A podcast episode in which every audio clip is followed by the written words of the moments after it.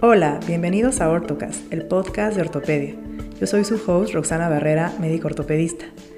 Este episodio fue muy especial, pues entrevisté a un invitado que fue de los primeros en los que pensé cuando inicié Ortocast, y por cuestiones de agenda, familia y eventualidades lo pospusimos en varias ocasiones.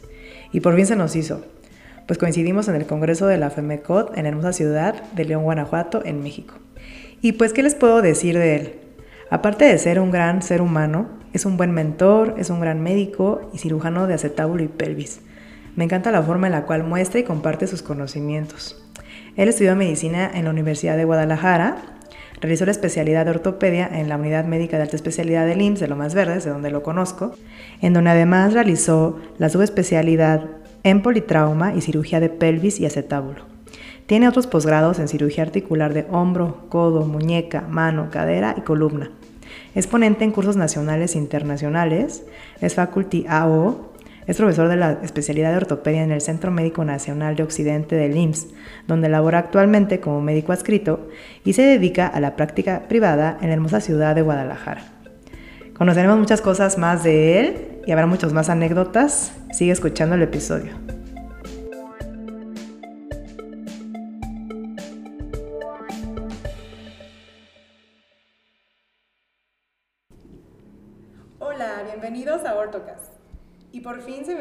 Después de no sé cuánto tiempo, creo que literal dos años que hemos planeado esto. Pero la vez que ya lo íbamos a hacer, estaba súper afónico, mi invitado, y me mandó un audio de voz así de, oye, creo que no se va a poder. Y pues, ¿qué les puedo decir? Les puedo decir que la verdad, eh, él forma una parte muy importante de, de mi carrera, de mi formación, de, no sé, o sea, es una motivación muy importante para mí y cada vez que lo veo yo le digo, y aunque él se cohibe, le digo que yo soy su fan.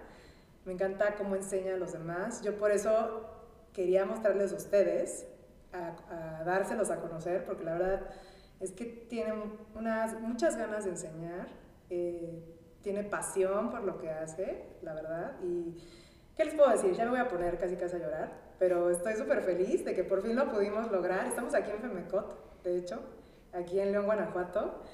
Y pues nos pudimos encontrar, ponernos de acuerdo. Y pues muchas gracias. Estoy súper feliz, Marco, por estar aquí contigo. No, todo lo contrario, Roxana. Muchísimas gracias este, por la invitación. Me siento muy eh, agradecido pues y honrado por, por este, estos comentarios tan inmerecidos.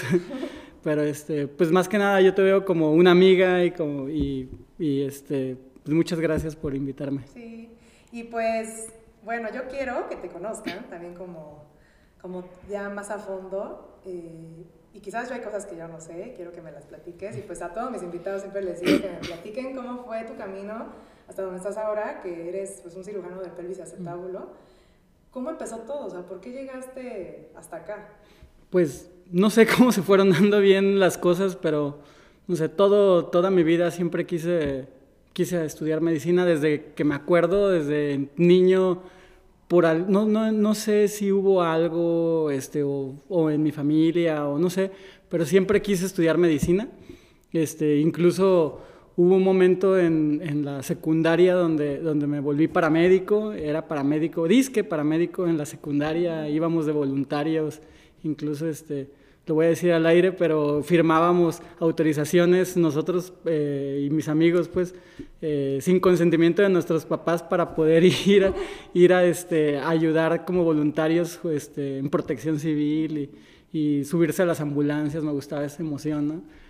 Y en, cuando estaba en la preparatoria, este, mi último año de la preparatoria hice una carrera técnica en la Cruz Roja de, de paramédico y me gustaba, me apasionaba mucho todo lo que tenía que ver con emergencias en ese momento. No estaba bien seguro de que me gustaran las urgencias y hubo un médico que me dijo, no, no hagas urgencias, piensa en la ortopedia, es algo muy parecido, es quirúrgico, es más bonito. Y me empecé a investigar un poco al respecto y cuando entré a medicina quería hacer ortopedia. Y me gustaba, desde que entré a medicina tenía como ese enfoque de hacer en algún momento la, la cirugía, cirugía ortopédica y traumatológica y, y, también sin saber a qué me iba a dedicar. Y cuando entré, eh, tuve la oportunidad pues, de entrar a Lo Más Verdes, donde te conocí. Este, me acuerdo haber entrado con el doctor Carlos Domínguez este, a una cirugía de pelvis y acetábulo que estaba sangrando un montón el paciente, llegó y fijó inmediatamente la, el acetábulo, dejó de sangrar, el paciente se empezó a estabilizar y dije, wow, esto me, me súper encantó, me, gustó, era como que, como que en parte la adrenalina que me faltaba. Y, este, y pues de ahí, de ahí surgió. Pues la verdad es que qué increíble, así que pudiste llegar a este camino y, pues ahora vete, ¿no? ¿Dónde estás? ¿No? Con esta justo, me, me, imagino, digo, por lo que hemos visto, de también las cosas que te gustan hacer en general, te gusta la adrenalina, ¿no? Un entonces, poco. ahorita vamos a platicar de eso después. Pero, entonces, eh, tú trabajas en un hospital, ¿no? En el Centro Médico de Sí, Occidente, sí, estoy en el Centro Médico de Occidente, ahí en Guadalajara. Tienes muchos residentes. Sí, ahorita tenemos 40 residentes ahí en el hospital. Wow. Bueno, entonces, justo, mucha de mi audiencia son residentes, entonces, y pues gente joven que todavía no son residentes, pero que les gusta la ortopedia. Y pues, ¿qué consejos? Yo me imagino que les das muchos consejos, porque han de ser muy, este, son muy, eh, ¿cómo se dice? Eh, ellos tienen mucho de qué aprender de ti, los que, los que están contigo día a día seguramente, pero a ver, tú, ¿qué les dirías a los demás, a los que no te conocen, que no están contigo?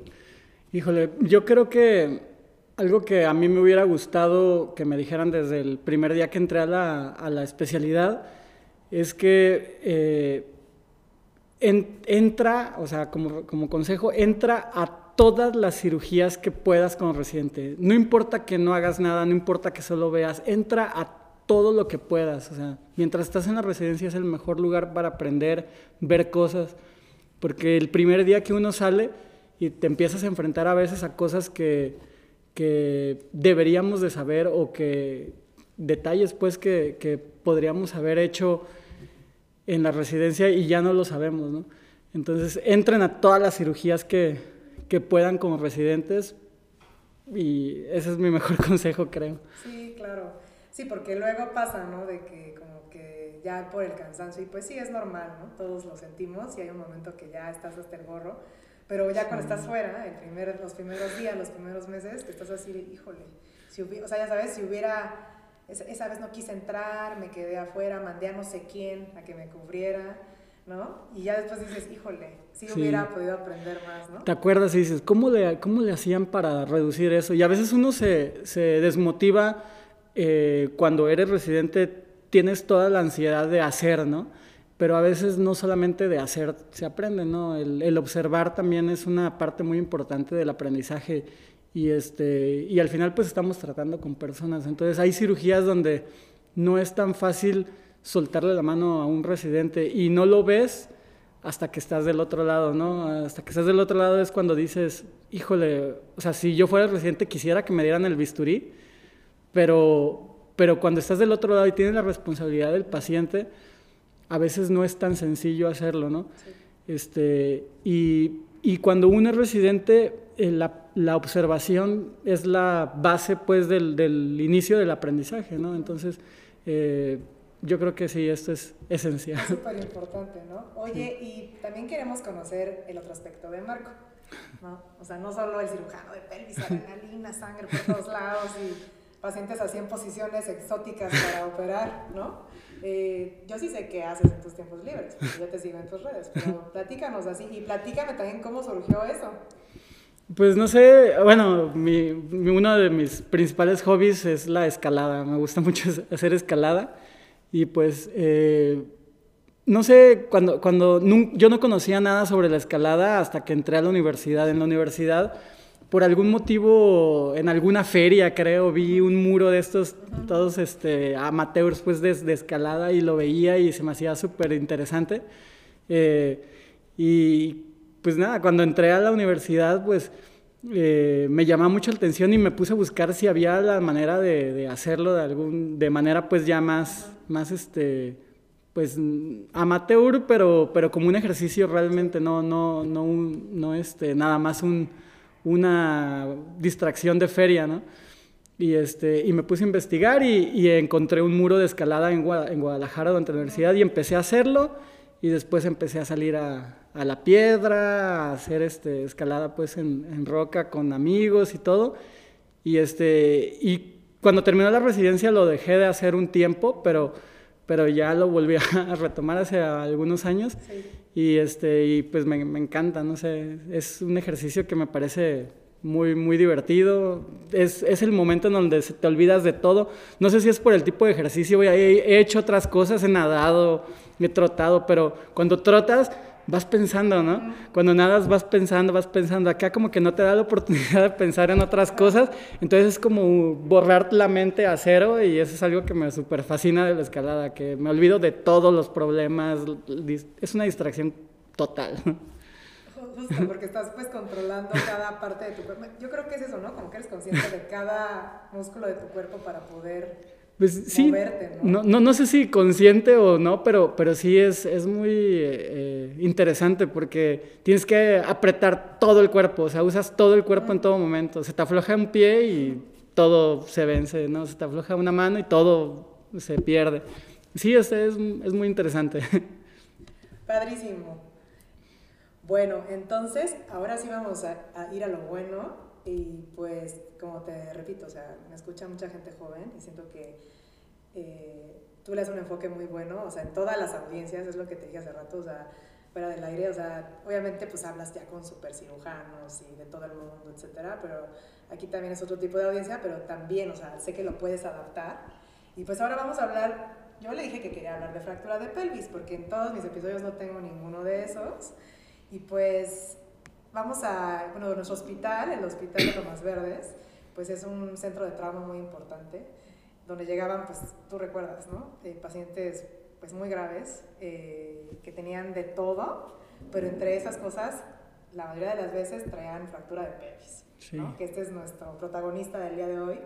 Entonces, ¿por qué llegan estos pacientes? ¿Qué, qué les tiene que pasar a estos pacientes para llegar ahí?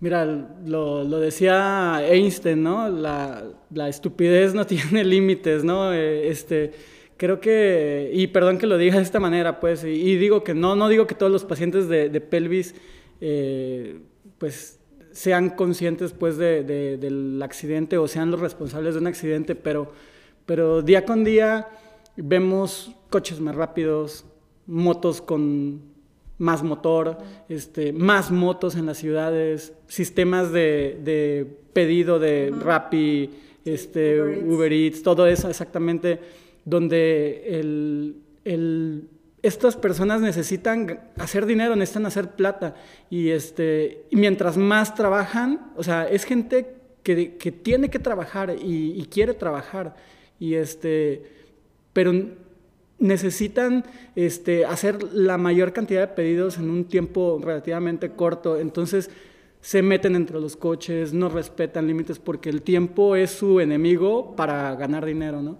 Y esto es un problema porque no hay mucha regulación en, eh, por, en el caso de, de, estos, estas personas este, en tránsito, a veces los tránsitos los dejan ir, no les importa. Y yo, sin temor a equivocarme, fácil podría decir que casi el 70% de los pacientes que llegan con una lesión de pelvis en, en Centro Médico de Occidente, y casi estoy seguro que en Lomas Verdes es lo mismo, son accidentes por motocicleta. Y, este, y gente que, bueno, muchos hay que si estuvieran involucrados en un accidente de auto, volcaduras, etcétera, ¿no? Caídas de altura, lo que sea, ¿no?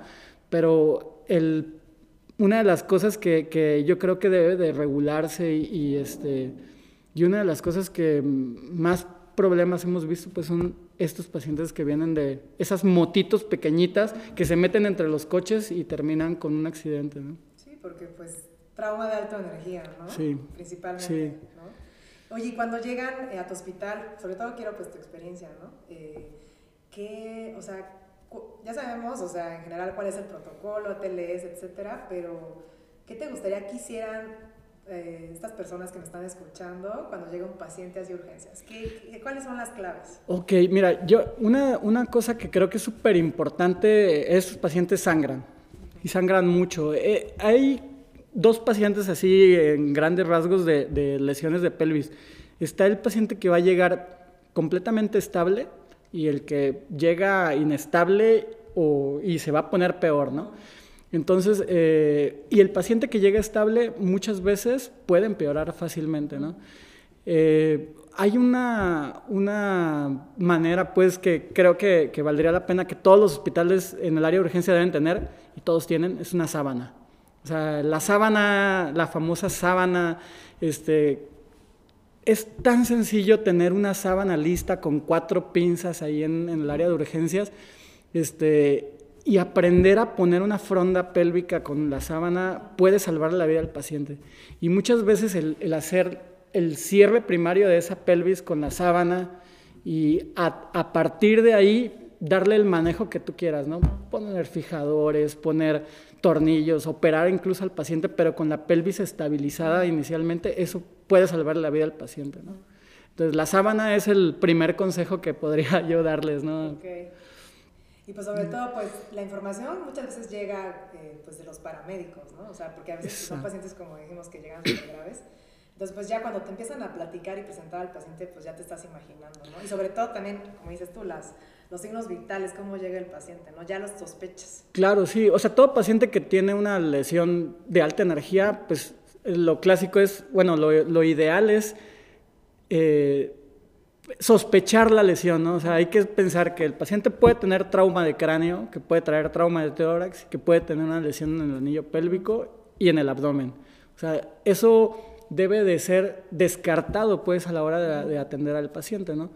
Y ya hay maniobras que, por ejemplo, están en desuso, ¿no? Eh, porque muchas veces aprendemos eh, esto clásico, incluso en la, en la, en la, en la residencia o en las clases te, te enseñan las maniobras para, para ver cómo ah, exploras la pelvis y abrirla y todo. Pero esto no funciona, en la, en la práctica no funciona en el paciente real. O sea, uno hace eso en urgencias y en un paciente que está potencialmente inestable y se te termina de de inestabilizar ahí y a lo mejor ya no lo vuelves a alcanzar, ¿no? Entonces, ¿cómo tenemos que sospechar esta lesión?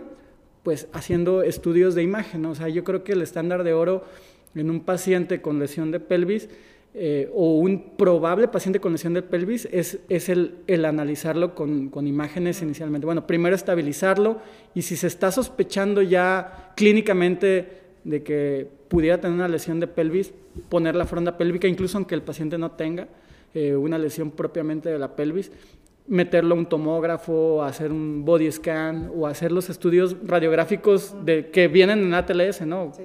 Eh, con el portátil, cráneo, tórax y pelvis, y desde ahí ya empieza a sospechar. El 90% de, la, de las lesiones de pelvis las, los puedes diagnosticar con una simple radiografía AP de pelvis, ¿no? Exacto.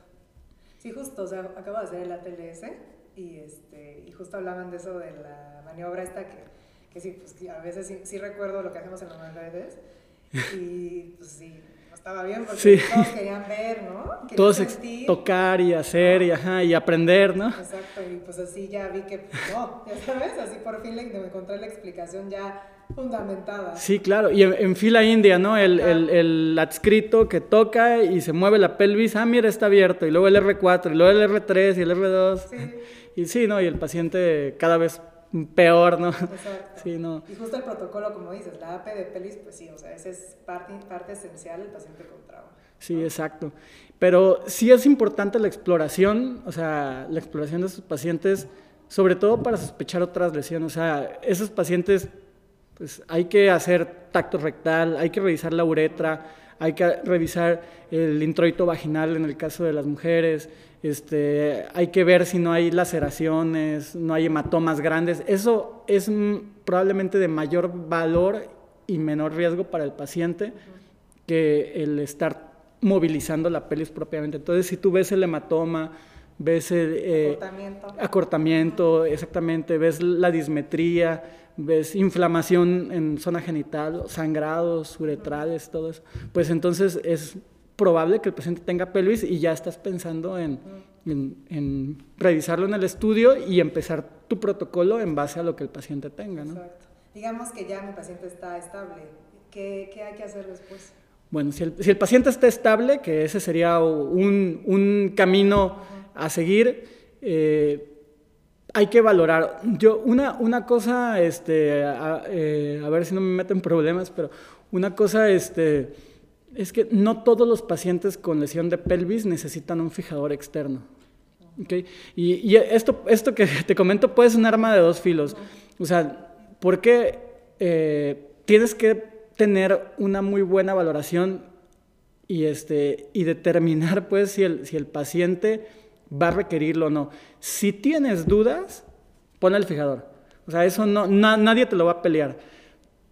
O sea, es preferible que tenga el fijador y no lo necesite, pero no todos los pacientes que tienen una lesión de pelvis necesariamente van a necesitar un fijador externo.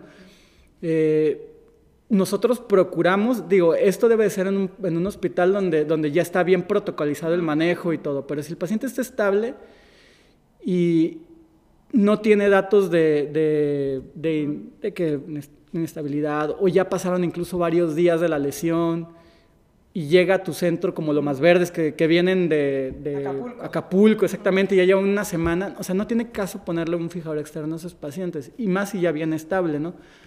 Eh, porque a veces incluso la fijación externa complica el procedimiento quirúrgico definitivo, porque te quedan ya dañados los accesos, este, a veces se infecta el tracto de los pins, etcétera, ¿no? Digo, no está de más, o sea, si lo, sospechas que el paciente se puede estabilizar, lo tienes que trasladar, lo que sea, fíjalo, o sea, no pasa nada. En, un centro grande donde se manejan estos pacientes, procuramos eh, determinar si el paciente lo requiere o no. Entonces, si es un paciente inestable, a fuerzas va a fijación externa. ¿no? Si es un paciente estable, puede ser que evitemos, le saltemos la parte de la fijación externa y entonces pensemos ya en el tratamiento definitivo. En vez de meter yo a mi paciente a quirófano a ponerle un fijador externo, mejor lo meto a quirófano a hacer una fijación definitiva, ¿no? Y, este, y aprovecho a tratarlo de manera temprana, ¿no? Si el paciente ya viene con datos que requiere estar en terapia intensiva, estuvo inestable, es más, está estable hemodinámicamente, pero con signos de inestabilidad o propenso a inestabilizarse, eh, y necesita estar en terapia intensiva o va a pasar mucho tiempo dentro del hospital, probablemente sea mejor ponerle su fijador externo y ya que el paciente esté bien estable, entonces ya pensar en, la fijación definitiva, ¿no? Pero eso sí, digo, si, si el paciente llega a tu hospital, está estable, y tú tienes la oportunidad de operarlo, mm, o sea, la, siguiente entrada a quirófano, el paciente está en condiciones, mejor le haces una fijación definitiva en, vez de poner fijadores externos. Sí, porque al final, pues, los procedimientos quirúrgicos, pues, es someter al estrés, ¿no? O sea, respuesta metabólica al trauma dos veces. Sí, exacto. Exacto, le, prolongas el tiempo de, hospitalización al paciente, mayor riesgo de infecciones nosocomiales. Entonces, si está en condiciones, no, no fue una fractura que sangró mucho, eh, digo, por supuesto que es un mecanismo de alta energía, pero si el paciente no, no tiene datos de inestabilidad hemodinámica, pues es factible hacerle este tipo de tratamientos. Y hablando como en general de, digo, de los, ya hablan un poco como un poco quirúrgico, algunos como trucos o bueno, hay pues diferentes formas de colocar los fijadores, a ti cuál te gusta hacer, ¿Qué, ¿qué les enseñas a los residentes tú? Para, para, la fijación externa, yo creo que el estándar de oro debe de cambiar a la fijación supracetabular. O sea, la fijación eh, con los pines ilíacos está... ¿qué es lo que es que la, la, asociación, la colocación de, de, pines en el ilíaco eh, está más asociada a complicaciones. Pareciera que es más sencilla por, por la región anatómica, pero es más complejo probablemente colocar un fijador en, en, eh, el ilíaco que supracetabular. Eh, el ilíaco, aparte, o sea, la fijación en el ilíaco no aporta la misma estabilidad que la fijación supracetabular. Hay que poner dos pins de cada lado en una tabla que es sumamente delgada y a veces solamente entra en contacto con un centímetro con el hueso y luego sale por la parte externa y a la hora que quieren cerrar a veces fracturan el ilíaco o no cierran adecuadamente la pelvis. Y el fijador supraestabular tienes un espacio de hueso mucho más ancho, eh, nada más entendiendo la anatomía, tocando, o sea, no tiene que ser percutáneo, puedes hacer una, incisión en la, en la espina ilíaca anteroinferior. Yo siempre les hago incisión, meto mi dedo en la parte interna pues de, la espina para saber hacia dónde voy a dirigir el, el chance y a la hora de que lo introducimos tienes un stock muy hueso, de hueso muy ancho. Y aparte no tienes que introducir tampoco tanto el, el chance, o sea, con que entren 5 o 6 centímetros va a ser siempre una fijación. Y solamente necesitas poner un chance de cada lado y eso te, te da una fuerza impresionante para cerrar el anillo pélvico, ¿no? Y justo cierra, ¿no? cierra, y cierra, cierra, mucho mejor, ¿no? Eh, eh, hay que entender a la hora de colocar un fijador también eh, un dato que debe ser importante es entender cuál fue el mecanismo de lesión y qué lesión tiene tu paciente, porque eh, todo depende de cómo está el complejo ligamentario posterior. Entonces, hay pacientes que tienen lesión eh, parcial del complejo posterior, del ligamentario posterior, pues de la pelvis, y eh, lesiones pues con inestabilidad solamente rotacional, ¿no? Ya ves que hay, hay, dos tipos de inestabilidad, rotacional y, y vertical, ¿no? Entonces, si el paciente solamente tiene una estabilidad rotacional, significa que parte de ese complejo ligamentario está íntegra. Entonces, cuando tú cierras la pelvis, reduce y, queda muy bien. Pero si hay inestabilidad vertical y rotacional, a veces el cerrar muy fuerte la pelvis por adelante genera inestabilidad en la parte posterior. Entonces, esas maniobras de, a la hora de cerrar la pelvis deben de estar acompañadas de compresión en la parte de atrás. Entonces, lo que hacemos eh, nosotros es poner eh, a dos residentes fuertes con el puño a nivel del trocánter mayor que aprieten, pero desde atrás, para cerrar el anillo pélvico por la parte de atrás. Y entonces por adelante ya se, eh, colocamos el fijador externo y lo ajustamos para que cierre tanto atrás como adelante. ¿no? Ok, ok, entonces eso es un buen, un buen, un buen tip, sí. ¿no? Sí, sí, sí. Oye, y pues obviamente esto es súper importante, ¿no? También para los residentes, la planeación, ¿no? Prequirúrgica, ¿no? Sí, yo, algo que, que justo platicábamos este, con un foro de, de, de, cirujanos de pelvis. Eh, la parte más importante de la cirugía de pelvis es entender lo que está sucediendo, o sea, incluso más que el dibujo y todo, o sea, me ha tocado ver en muchos foros, incluso con cirujanos que hacen eh, pelvis, que les, les, ponen, por ejemplo, un tema, ¿no? Fracturas de, de no sé, de acetábulo, de pelo, lo que sea, y empiezan a hablar sobre muchas de su experiencia, mucho de lo que han hecho, pero no sobre el tema. Y ponen mil casos y casos de... Les hablan de inestabilidad vertical y están poniendo fracturas tipo B, fracturas de... O sea, mezclan de todos los casos que han operado y, y este... Y, y, desde ahí empieza el problema. Entonces, la primera parte es entender qué es lo que está sucediendo en el paciente, clasificarlo bien, entender las líneas radiográficas este, que están alteradas. Y ya tú que, ya una vez que tienes entendido cuál es el problema del paciente, se facilita todo lo demás. O sea, todo lo demás es práctica. Si ya entendiste que es una lesión con eh, cizallamiento vertical, tipo C, por, ya sabes qué es lo que tienes que hacer para resolver el problema, ¿no? Ya viene la otra parte que solo es experiencia manual, ¿no? Pero la primera parte es entender lo que está pasando. Si uno entiende lo que está sucediendo en el paciente, sabe analizar todas las proyecciones radiográficas, de ahí se abre la puerta. ¿no?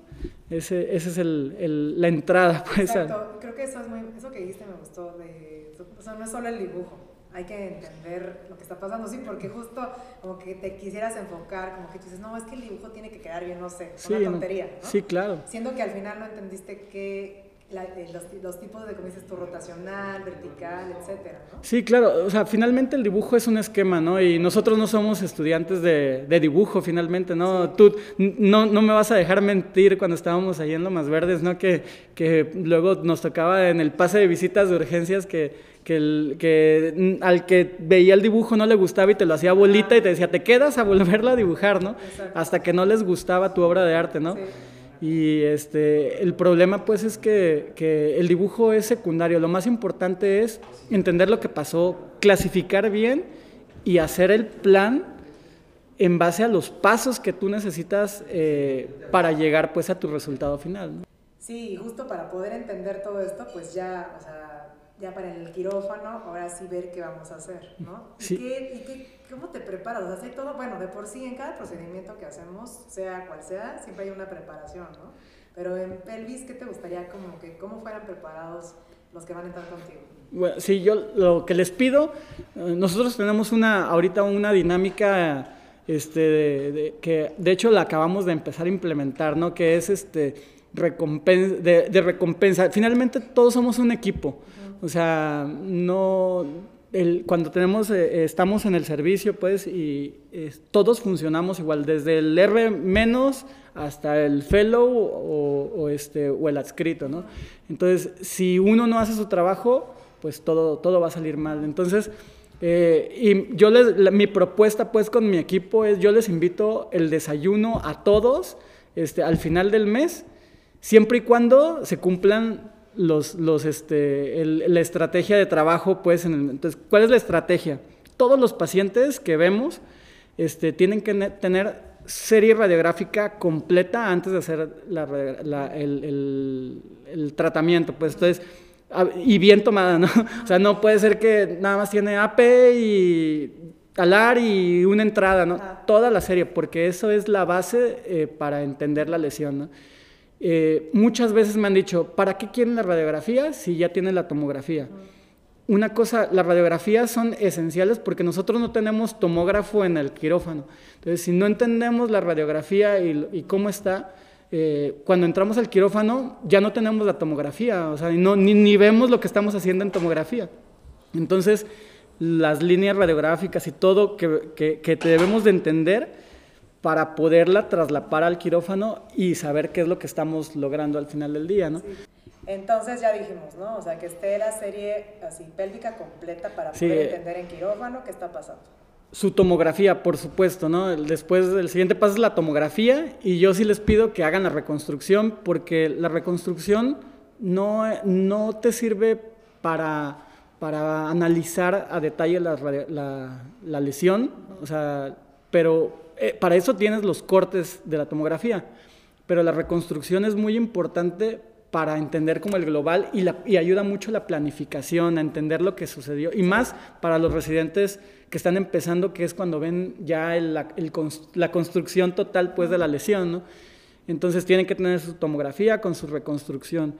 Eh, yo siempre me, comprometo ahí a que ya teniendo esto, antes de operar, nos sentamos juntos todos y, y vemos cada radiografía la línea, ¿no? Iliopectinia, iliopúbica, techo, U radiológica, sacroiliacas, pubis. Analizamos toda la radiografía del, del, paciente para que ellos hagan el esfuerzo mental de lograr llegar al diagnóstico. Okay.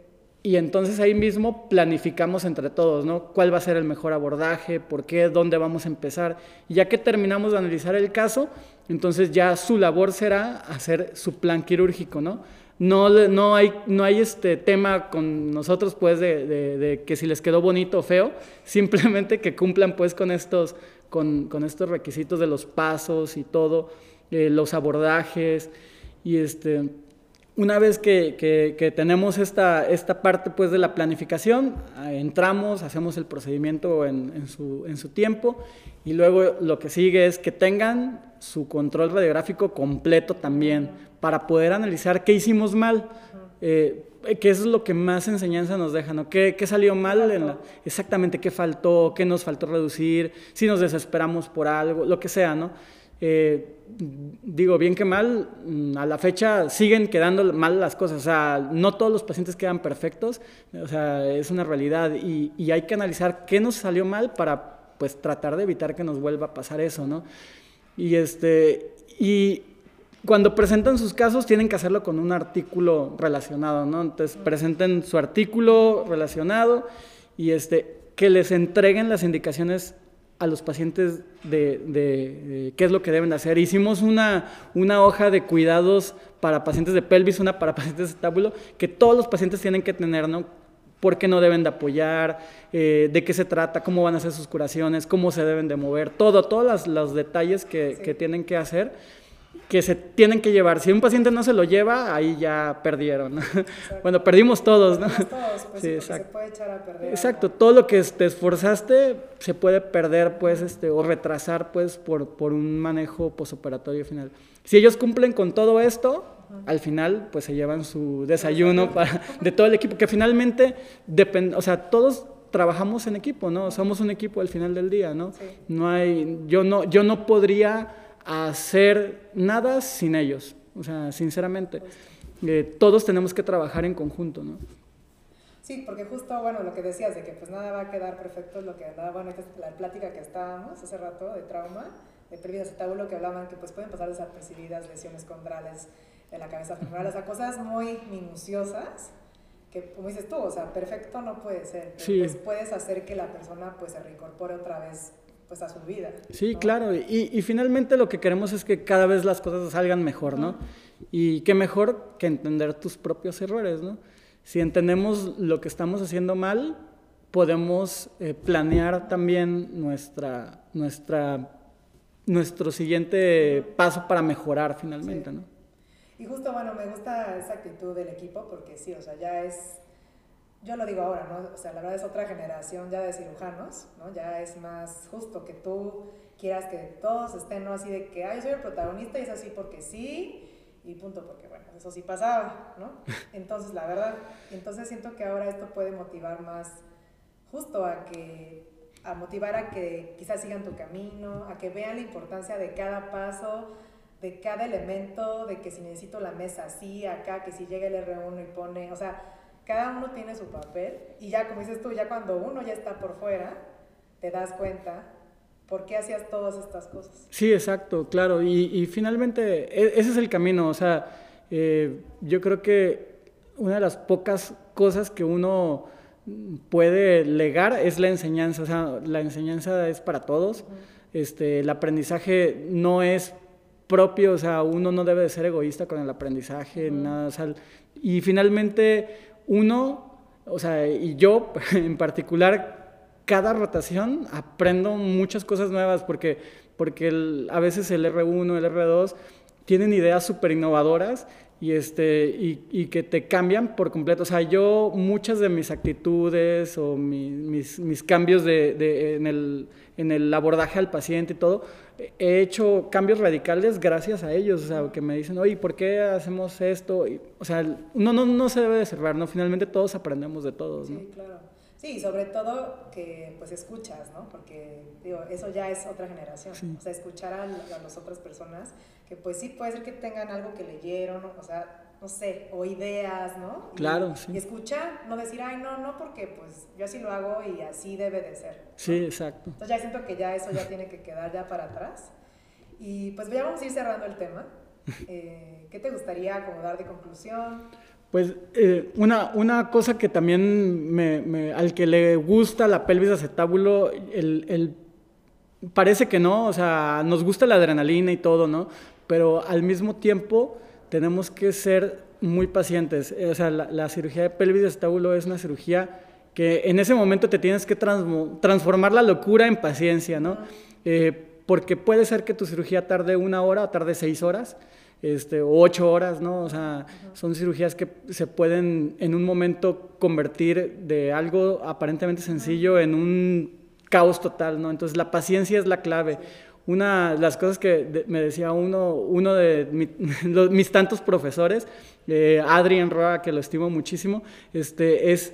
Eh, ten paciencia. Y si algo te está sangrando, y eso es algo que le aprendí, y es una, una cosa que nunca se me va de la cabeza, es si algo te está sangrando en la pelvis, calma, empaqueta, tranquilízate, termina la cirugía y al final vemos qué pasó. Si el paciente sigue sangrando, que es muy poco probable, pues si dejó de sangrar, este, ya estamos del otro lado, ¿no? Pero si sigue sangrando, pues ya le hablaremos a quien, quien tenga que venir y todo, pero tú al menos ya terminaste tu cirugía, tu paciente no se estabilizó. Entonces, esa es la, la paciencia es el, la mejor arma del cirujano de pelvis. Sí, sí, sí, la clave, ¿no? Sí. Justo porque muchas veces pasa, ¿no? De que te puedes llegar a bloquear de, dices tú, el sangrado. Sí, a, a, mí me llegó a suceder muchas veces. Lo vi cuando era incluso, este, yo aprendí después de esta cirugía, vi eh, profesores quebrarse ante un sangrado y, y, no saber qué hacer y empezar a tratar de parar el sangrado y, y desesperarse y el paciente sigue sangrando y terminas cansado, terminas exhausto, peleando con, con, contra una arteria que a veces tiene el, diámetro de, de, una cosa insignificante, un milímetro, dos milímetros, ¿no? Y peleándote contra una pequeña arteria que, que no puedes parar y sangra y cada vez es peor y el paciente está peor, ¿no? Y, este, y, y todo sale mal, ¿no? Entonces, eh, y no fijas al paciente, eh, te, te, piden que ya lo cierres, llega angiología y no hace nada más que empaquetar y cerrar y se acabó todo, ¿no? Entonces, eh, si está sangrando el paciente, nada más, paciencia. paciencia. Empaqueta, termina lo tuyo y ya después vemos qué pasó. Oye, pues muchas gracias, Marco. No, todo lo contrario. Estoy muy feliz porque siento que sí, sí pudimos lograrlo. Les tengo que decir que estaba un poco nervioso, pero ya, ya lo logré así calmar. Un tanto mucho. y pues yo creo que mucha gente se va a interesar mucho en, en, saber de esto y quizás algunos quieran ser fellow tuyos. Yo creo que sí. Este, sería así una super experiencia. ¿Cómo, ¿Cómo te pueden contactar la gente que le interese? Pues este, yo eh, tengo las puertas abiertas, estoy en Centro Médico Nacional de Occidente, en Guadalajara. Eh, pues no sé, me pueden contactar a mi correo electrónico, este, mi correo es marco.trauma.gmail.com. Este, con mucho gusto, si alguien está interesado, es bienvenido. Pues ahí lo tienen y pues, saben, yo estoy segura que le escriben y le piden tips o, oye, es que fíjate que me llama la atención, pero, pero no sé, y estoy segura que él les va a responder todo lo que ustedes quieran, porque le, como lo pueden escuchar, tiene ya, quiere involucrar a, la, a, los residentes, quiere estimularlos de otra forma, ¿no? Ya un poco cambiando como muchos paradigmas antiguos. Y pues, ¿qué te puedo decir, Marco? Estoy muy feliz, por fin lo logramos. y pues muchísimas gracias por, no, pues por así eh, aguantar así mi insistencia, porque yo dije, esto vale la pena. No, y claro, estamos no. aquí para lo que quieras. Todo lo contrario. Gracias por apoyarme y pues, ¿qué te puedo decir? Estoy muy contenta. Gracias. ¿Quieres que te dé mi Instagram? Sí, sí. Es, traum, es marco.traumapelvis. También ahí estoy en Instagram para, para, para y con gusto si quieren mandarme casos, yo les puedo orientar con, con, mucho gusto. A lo mejor no es, no es siempre el mejor consejo, pero algo puede ayudar. Sí, claro. Yo, sí, súper accesible Marco, la verdad.